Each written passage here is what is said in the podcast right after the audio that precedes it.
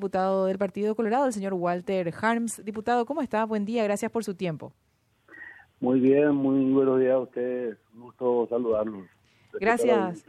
Gracias, diputado, por atendernos. Queríamos nada más, eh, por lo menos de mi parte, consultarle detalles sobre esto que eh, se publica también en medios de comunicación. Ayer lo escuchaba el senador Friedman hablando y confirmando que un banco de plaza eh, confirmó el otorgamiento de un préstamo para la campaña electoral de la ANR. ¿Es correcto eso? bueno, no me corresponde a mí confirmar eso. Yo respeto la institucionalidad del Partido Colorado. Es una persona jurídica que tiene eh, una, o sea, por lo que yo sé, delegó en dos personas la responsabilidad de poder contraer compromisos, ¿verdad? Eh, de poder contraer esos créditos que son necesarios para el financiamiento de la campaña que estaban siendo de alguna manera eh, impedidos desde la Embajada de los Estados Unidos a que sean otorgados a, un, a una institución que tiene calificación uno dentro del sistema financiero, que siempre fue un sujeto de crédito eh, perfecto, pero que por ahora tenía dificultades de acceder a esos créditos, como te dije, por esa incomprensible presión de, de la, del gobierno de los Estados Unidos a través de la embajada. Pero bueno, que es que al final primó lo que eh, establece la legislación o la regulación del sistema financiero paraguayo, no una buena. Eh, me llamó también la atención eh, declaraciones del senador Friedman sobre la situación particular del, del presidente Cartes. Eh, mencionando él que en algún momento se habló internamente de la posibilidad de que él renuncie al cargo, pero bueno, luego se consideró que eso sería incluso una crisis mayor dentro del Partido Colorado y que la decisión final es eh, respetar la, voluntad de los colorados en ese sentido. Eh, ¿Ese fue el tenor de la discusión interna, diputado? Y sería lo más injusto, lo más antidemocrático que pueda acontecer eh, por exigencia absolutamente fuera del lugar de, un gobierno extranjero, ¿verdad? O sea, eh, la base de la democracia es la competencia y el partido está hoy en desventaja eh, de competencia ya que el financiamiento de la campaña es una cuestión absolutamente legal. Eh, con esto lo que se de alguna manera se, se pretendaba, mm. o sea, se buscaba era que el partido no tenga eh, igualdad de, condiciones en la competencia electoral, ¿verdad? Eso atenta contra la naturaleza inclusive de la democracia. Eh, las leyes, la legislación paraguaya establece el subsidio electoral, ese subsidio electoral es un poco el, respaldo de cualquier eh, crédito que pueda contraer un, un partido político. En el caso del Partido Colorado siempre fue ese su medio de financiamiento siempre fue un fiel cumplidor de esas obligaciones, eh, tiene suficiente respaldo patrimonial para, para garantizar cualquier crédito y bueno, y que esto acontezca, pues realmente, y si la salida tenía que ser la renuncia de quien fue electo presidente por más de, no sé, creo que fueron 500 mil votos con 150 mil votos de diferencia a favor, eso sería un atentado contra la democracia. Sí, más de 600 mil votos en realidad. 600 mil y, y 150 mil la, la diferencia. 150 mil la diferencia. Eso sería, no sé, una especie de fusilamiento a la democracia. Ahora, es, es, una cosa, yo nunca vi un ataque tan violento, excepto las cuestiones bélicas, ¿verdad? Que es el escalón inmediatamente superior, pero este nivel de agresión y esta forma tan eh, explícita, tan pública, tan alevosa de, de practicar, no despierta, sin embargo, ningún tipo de reacción política que tendría que despertar, o al revés, eh, genera aplausos de actores políticos adversarios del Partido Colorado y de medios de comunicación, cuando en realidad tendría que ser motivo de escándalo. ¿Cuál es la explicación que se puede hallar a esa actitud eh, cómplice de esta agresión externa y esta intromisión en los asuntos internos del proceso electoral paraguayo que no se, que no sea desde el punto de vista doctrinal, constitucional, porque ahí no hay ninguna explicación. Eh, si es desde el punto de vista eh, constitucional, tendría que haber una respuesta unánime de condena. Y después entre nosotros nos podemos cocinar sin ningún problema, ¿eh? o con problemas, pero es, una, es una cuestión nuestra, digamos. lo que no, no deberíamos tolerar, y esto tendría que ser unánime y no es, está muy lejos de ser unánime, todo lo contrario, es que ocurra esto y que ocurra con tanta normalidad. Y te publican, publican lo que vos decís, por ejemplo, ABC. Sí. Eh, y como si nada, como si fuera... el del clima y cómo afecta la cosecha a la, a la siembra de la soja. increíbles. Yo, que la oposición eh, festeje o, trate de sacar rédito de, una situación como esta, hasta entendería y bueno, eh, pero la miserabilidad interna un sector de la prensa paraguaya que eh, renuncia a toda dignidad, que renuncia a toda, digamos, a todo apego a la República por el solo hecho de, que el que eh, esté siendo perjudicado, sea un sector enemigo, ni siquiera necesario, enemigo coyuntural, me parece lo más bajo que se pueda, porque eh, yo lo leía algunos hace un tiempo, después dejé de leerlo, y el domingo de casualidad, eso de, viste, el domingo te creí que no tenía nada que hacer. Eh, no fui caminando hasta el kiosco acá de mi barrio, compré a veces, Dios mío, o sea, fue, fueron los 10 mil guaraníes peor invertidos de mi vida.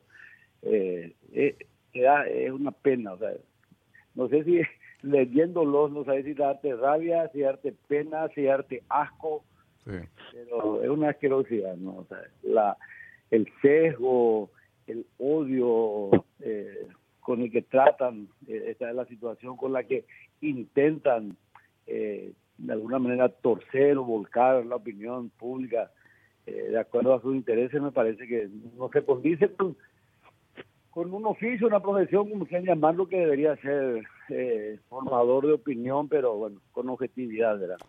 Entonces, todo eso que ocurre, yo creo que le hace demasiado mal. Eh, ay, me viene ahora la mente aquel famoso dicho que eh, cuando vinieron por tu vecino, bueno, sí, sí, sí. Después fue tarde.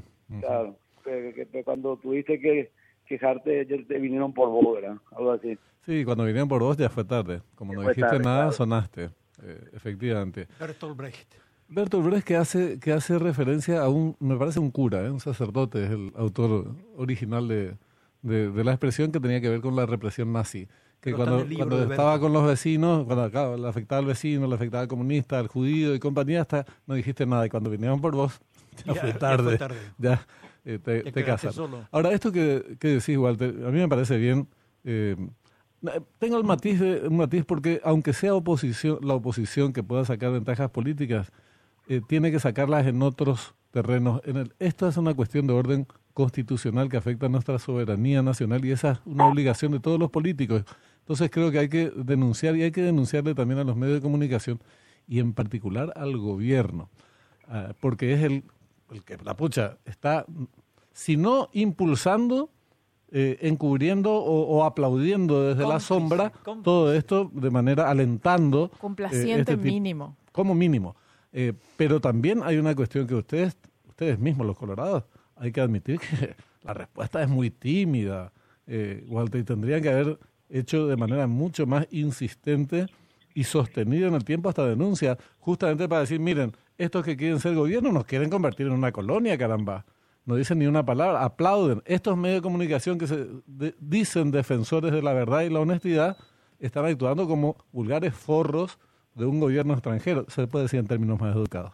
Eh, y el gobierno actúa de esta manera frente a un tema de capital importancia para cualquier país y que en nuestro caso no respeta ni siquiera el, el artículo número uno de la Constitución Nacional. Entonces, hay que hacer también algún tipo de autocrítica, aunque la responsabilidad directa no es precisamente ni la primera de ustedes, son los agredidos, no los agresores. Eh, también hay que decir que se defendiera un poco. ¿eh?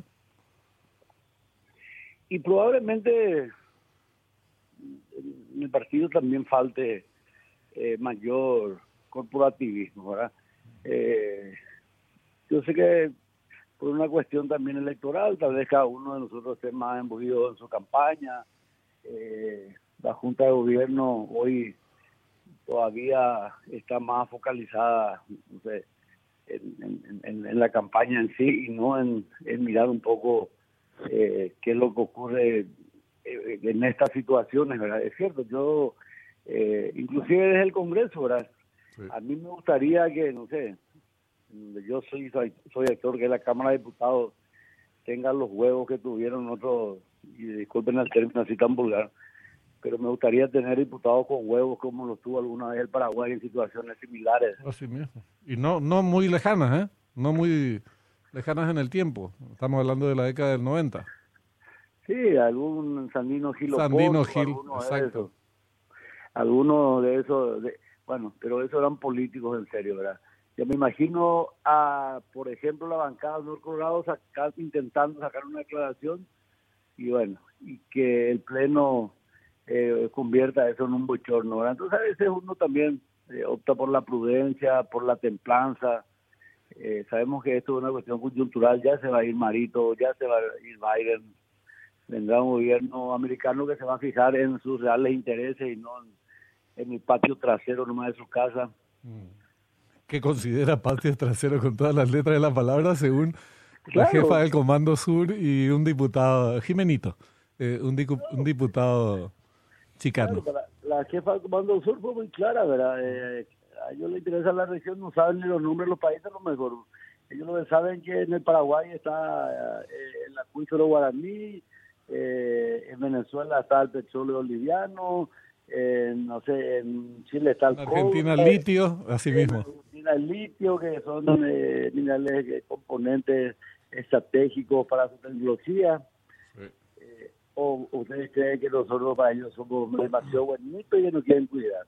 Y por ahí, ante la alianza nueva esta entre, entre Estados eh, perdón, entre Brasil y China, dejando un poco de lado al dólar, para ellos no es fundamental que en el Chaco Paraguayo puedan establecer una base militar. Es, verdad, es verdad. Ahora, esto que mencionabas, haciendo... nosotros, mientras tanto, grandes pelotudos, hablando mal y pronto, aplaudiendo estas acciones. Sí, quería llegar a eso, porque eh, hacías mención a actos más dignos eh, ocurridos en la década del 90, mencionabas el caso de Sandino Gil, que es respaldado por la Cámara en pleno y se se hace una declaración como Cámara de Diputados contra el embajador Glassman en, ese, en aquel momento. Ahora, en el presente sucede exactamente lo opuesto, y no solamente con un aplauso.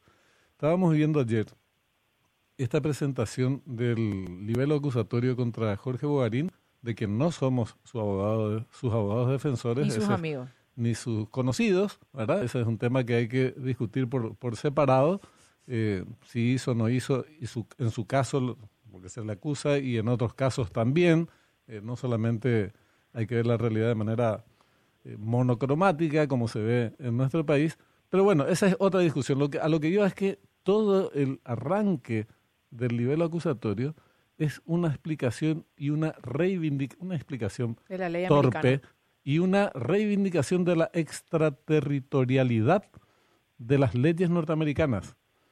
Eh, es una defensa desde un órgano del Estado paraguayo del derecho a intervenir que tienen los Estados Unidos en otro país. Increíble, yo nunca vi semejante mamarracho, ¿verdad? Eh, es una no, no sé cómo calificar, te juro, no hay categoría Se hicieron una extensión de facto del principio de extraterritorialidad que rige para una embajada, por ejemplo. Así mismo. Para ellos, ese principio rige para el Congreso, para el jurado, para el Consejo. Es, es, de. No sé si te viste el nivel acusatorio de tus colegas. No, la verdad que no, porque... Esas cosas es lo que eh, tenés que leer, diputado. Sí, por lo menos te vas a divertir. O te va a subir la presión. O te va a subir la presión. en realidad que ya nada me sorprende. Eh, no me va a subir la presión porque cada barrabasada que ya leí y escuché en esa cámara que ya nada me va a sorprender. El día que aterriza un helicóptero ahí en la sala de sesiones también me sorprende, ¿verdad? Pero otra cosa ya no me sorprende. No des ideas. No des ideas, exactamente. Entre dos, uno aparece uno en helicóptero. Gracias, diputado, por tu tiempo. Muy, amable. A ustedes, que estén muy bien. Hasta luego, señor. El diputado del Partido Colorado, el señor Walter Harms, que le regaló una tapa a ABC hoy. ¿eh? El cartismo acusa a Estados Unidos de trabar crédito